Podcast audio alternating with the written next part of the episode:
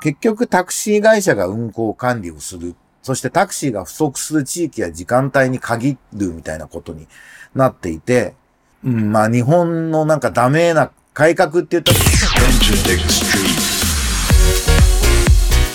メリークリスマス。エンターテックストリート、エンターテックエヴァンジリストの山口のりかずです。このポッドキャストは、ラジオトークアプリから、Spotify、Apple Music などにも配信しています。今あなたがお聞きになっているサービスで、ブックマークお願いします。毎週月曜日更新でやっております。今とこれからのエンターテインメントテクノロジーのホットトピックスについて一緒に考えていくプログラムです。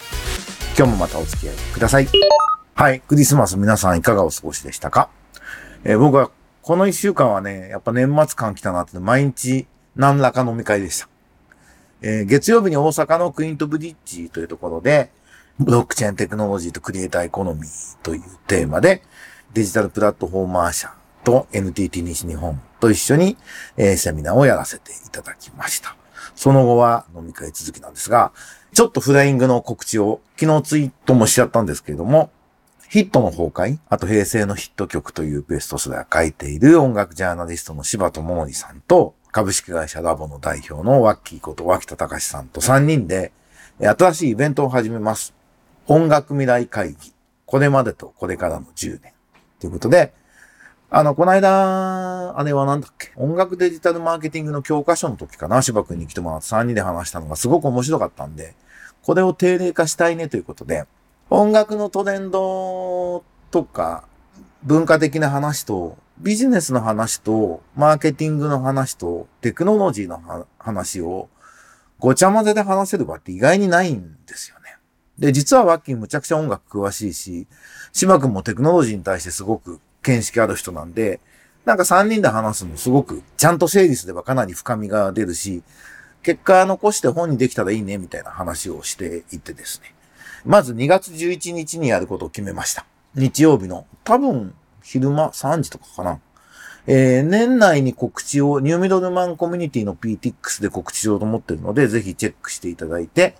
えー、年4回ぐらいやって、えー、本にするっていうのを目標で取り組みたいなと、えー、思っておりますので、ご期待ください。それから、えっ、ー、と、ノートに、 TIMM、東京インターナショナルミュージックマーケットでやったセミナー、ちょっと遅くなっちゃったんですけど、レポートまとめました。えー、音楽とテクノロジーの今 NFT と AI とっていうね、あの、ドットミューラのバンコースケと、あの、リスナーのマルダナというアーティストと3人で話すという、これもまたなかなかレアな機会ですので、ぜひ、えー、ノート見てもらえるとと思います。では最近のニュースいこうと思います。ライドシェア、来年4月に大幅解禁。地域、時間帯を限定、タクシー不足解消を狙い、ということで、政府が個人が自家用車で乗客を運ぶライドシェアについて来年4月から大幅に解禁することを固めたと書いてあるんですけど、結局タクシー会社が運行管理をする。そしてタクシーが不足する地域や時間帯に限るみたいなことになっていて、うん、まあ日本のなんかダメな改革って言った時に、日本でダメな改革風っていうパターンのなんか典型だな、最悪だなと思いました。なんかホリエモンが一言、ニュースピックスっていうところのコメントで、うんこ改革レベルって書いてあって、さすが一言で言い放ってるなと思って、僕もまあ本当、あの、うんこ改革レベルだなと思うんですが、あの、ライドシェアっていうことをやるときにタクシー会社が主語であることが、まあそもそもおかしいんですよね。個人のシェアエコノミーの中で、ある種その従来のタクシービジネスだったり、バスみたいな公共交通を保管しましょうっていうのが、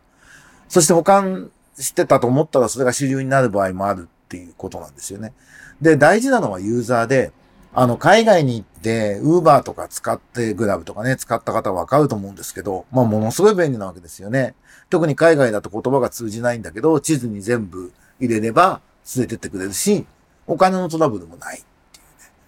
だ日本帰ってくると、不便でびっくりするんですよね。タクシーに乗って。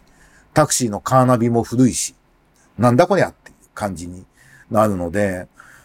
まあ、タクシー会社が既得権をなんか少しでも守ろうと思って必死のロビングやってるんでしょうけどね。そこは超えてってもらわないと、ライドシェアっていうコンセプトからずれないことをやらないと、そのまあ、特区的にやるとかね、こだけだよとか言ってやるとか、期間限定で試しにやってみるとか、まあそういうのはいいと思うんですけど、そもそも始めるときにいろんな限定条件つけてタクシー会社の利権を守る形でやるっていうのは意味がないので、なんかもうちょっとちゃんとやってもらいたいなと、あの日本のダメなパターンの典型だなというふうに思いました。皆さんもチェックしてみてください。え、ー、と、それから C ネットジャパンでこんなのがありました。デートの概念を広げていくメタバースデート。リアルを超えた恋愛の新領域っていうメタバースでのデートっていうのを実際に体験してみましたっていうレポートで 面白いなと思いました。バーチャル型のね、体験を、まあ、一緒にするっていう。まあ、ディズニーランドに行くっていうのを、まあ、バーチャルでやるみたいな感じですよね。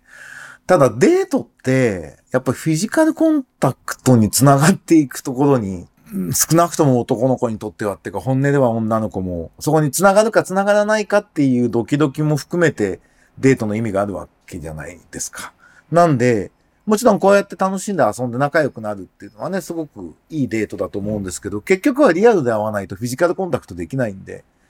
で、結婚もできないし、セックスもできないんで、いや、まあね、人工授精で子供は産めるから会わなくても大丈夫だし、結婚もできるって、へりくつは言えるんですけど、それはまだちょっと、あと100年ぐらい人類は無理だと思うんで、やっぱりこのバーチャル体験デートとリアルとのなんか、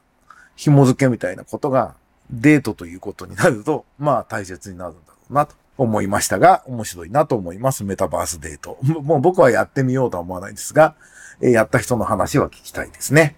はい。えー、それから、ユーロニュース。これ英語のニュースなんですけども、フランスがサブスクリプションサービスに課金して、その税金を新人アーティストの育成に回すっていうニュースが出てました。これすごくフランスらしいやり方っていうか、フランス文化を守るために結構いろんな法律作って、それを文化予算に回していくんですよね。僕一度自分のアーティストでヨーロッパツアーやった時にフランス拠点だったのかなあって、その時に契約書はフランス語で結ばないとダメっていうルールがあって、今でもあんのかな？だからフランス語の通訳雇わないといけないんですよ。あこういう風にフランスってフランス語を守ってんだなと思って、まあさすがだなと思いました。なんで日本もその文化を守るっていう意味ではフランスとかね、すごく参考になるところがたくさんあると思うんですけど、これとかもね、具体的にその新人アーティストの育成に回すっていう、その具体的な用途が何かですよね。それがすごく効果的な方法なんだったら、日本も参考にする意味があると思います。これ税金だけ作って、レコード会社とか既存の音楽業界に予算を渡すんだと、多分やんない方がいいんですよね。だからその、ここのフランスだと、フランスもね、ディーザーっていうフランス発のストリーミングサービスあるし、ビリーブっていう今のデジタルレーベルみたいな、デジタルに特化したレーベルもあるし、まあいろいろこの課税で損するとこ得するとこあると思うんですけど、まあどういう風に使うのかっていうのをちょっと引き続き、えー、ウォッチングして参考にしたいなと思います。もしなんか情報をお持ちの方がいらしたら教えてください。ツイッターとか Facebook とかで教えてもらえると嬉しいです。はい。ということで、もう実は今日が今年最後のエンターテックストリートになっております。で、次1月1日なので月曜日、さすがにこの日はお休みさせていただいてですね、1月8日成人式ですね、そこから再開させていただこうと思っております。で、今年は年末年始僕は、あの結構海外行くこと多いんですけど、日本にいて、えー、温泉でも行ってちょっと原稿を書こうかなと思っております。えー、職業作曲家3.0 AI 時代のプロフェッショナルクリエイター、かっこ仮題っていう本を出させてもらえることになったので、この本の原稿を書くのと、あと、ビルボードの磯崎さんの音楽データの、正式なタイトル忘れてた。音楽データマーケティングの本、ビルボードランキングの歴史なんかも書いた本は、一応僕監修って形で関わっていて、それの解説とかも書かなきゃいけないんで、そんなこんなで原稿を書こうと思ってます。ノートも書くつもりですし、あと、最近の関心領域で言うと、やっぱり、その、この間セミナーもやりましたけど、ブロックチェーンとクリエイターエコノミーの関係性についても、なんか、できれば本にしていきたいなと思いますし、文化クリエイティブ産業が日本における価値あるんだよってこともしっかりまとめていきたいなと。なんで、そんな構想を練る時間に、まあ、なんだかんだでね、10日間ぐらいあんまり稼働しないっていう風になるので、今年はレコード協会の新年会とかにも行こうとは思ってるんですけど、1月5日。でもまあ、割と稼働がいるんで、その間にしっかりインプット、まあ、読書などのインプットとアウトプットしようと思っておりますので、